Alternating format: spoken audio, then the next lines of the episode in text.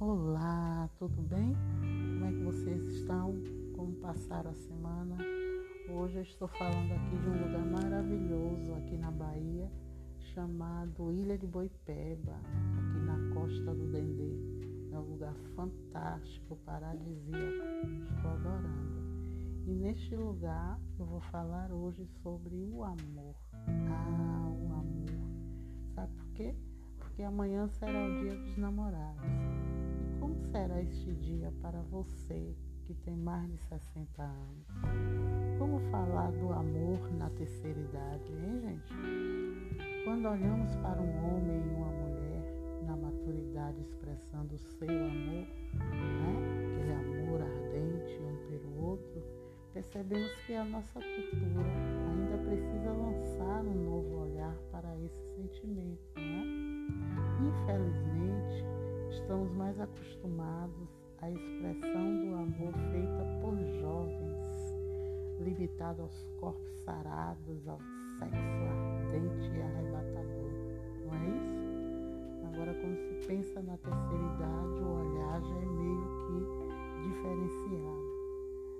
Pensando nisso, alguns pesquisadores da Universidade de Harvard revelam que o amor é a chave para garantir a felicidade das pessoas que têm mais de 60 anos. A pesquisa foi feita com mais de 400 pessoas, todas casadas e com relacionamentos duradouros. O objetivo foi avaliar quais eram os fatores que contribuíam para o envelhecimento saudável. E o resultado foi quase unânime.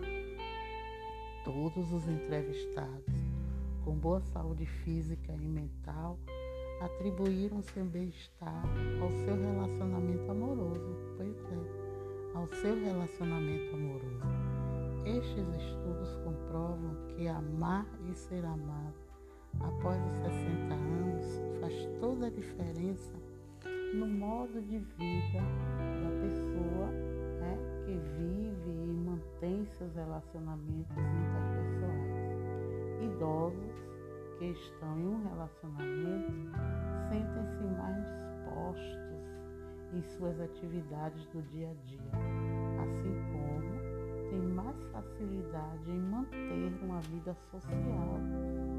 O contato com seu companheiro ajuda o idoso a manter-se sempre ativo e sem risco de se isolar, que eu acredito que seja uma das piores características né, na terceira idade, que seria o isolamento, a solidão, a depressão.